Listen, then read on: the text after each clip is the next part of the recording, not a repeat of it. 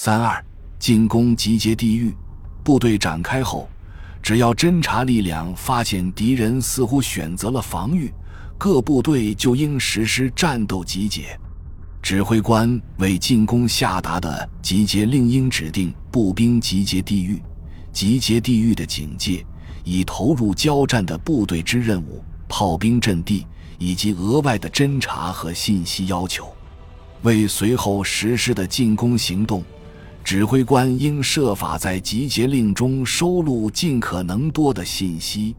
必要的信息包括各兵种的任务、弹药补给。灯光部队的任务、大车部队的任务、医疗和兽医勤务的要求。一般说来，集结令还可以规定马拉口粮补给队的位置。集结令中收录这些信息，可以使进攻令更加简洁。步兵集结地域的地形应有利于提供隐蔽，并免遭敌人的监视和火力打击。同时，使步兵得以在支援兵种掩护下，沿最有效的突击方向顺利向前推进。只要有可能，指挥官就应避免选择部队从集结地域前进时没有自然遮蔽物的地带，应当选择始终处于步兵重武器和炮兵观测下的地带。观测员的位置和步兵展开所需要的地带必须提前加以占据。通常说来，开阔地带的步兵集结地域应设在距离敌人更远处，各部队不需要以同等距离向前部署。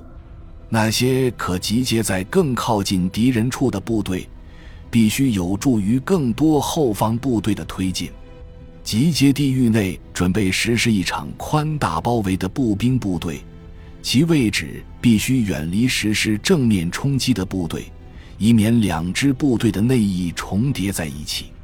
步兵部队开入集结地域时，应实施最后的战斗侦察。这种侦察必须确保集结地域的安全和部队随后从这些地域的疏开。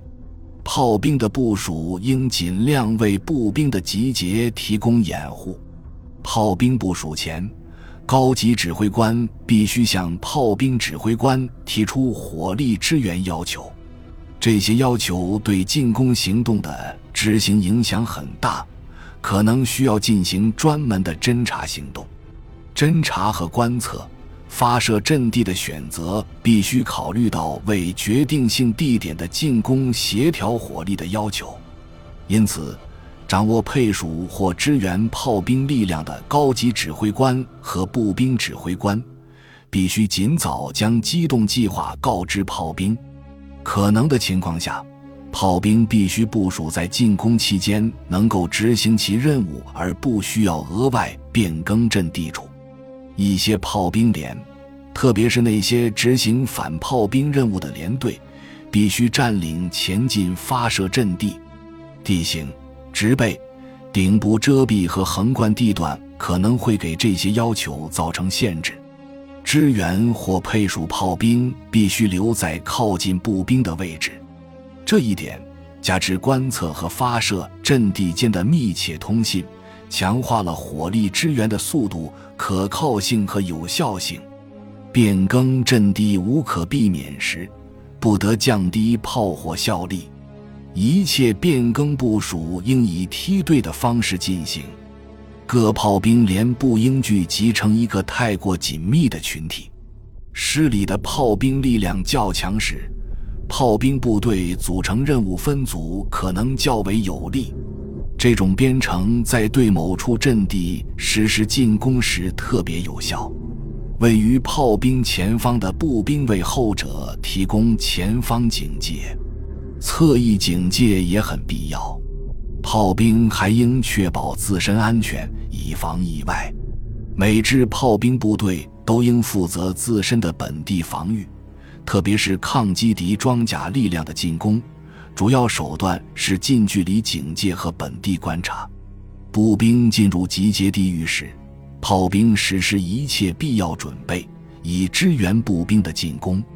他们打击毗邻地域的高优先级目标，引出敌人的炮火，并以反炮兵火力打击已知的敌野战炮兵和高射炮连。炮兵对空观察员应尽早置于炮兵指挥官的作战控制下，其次是观测营和一个气球排。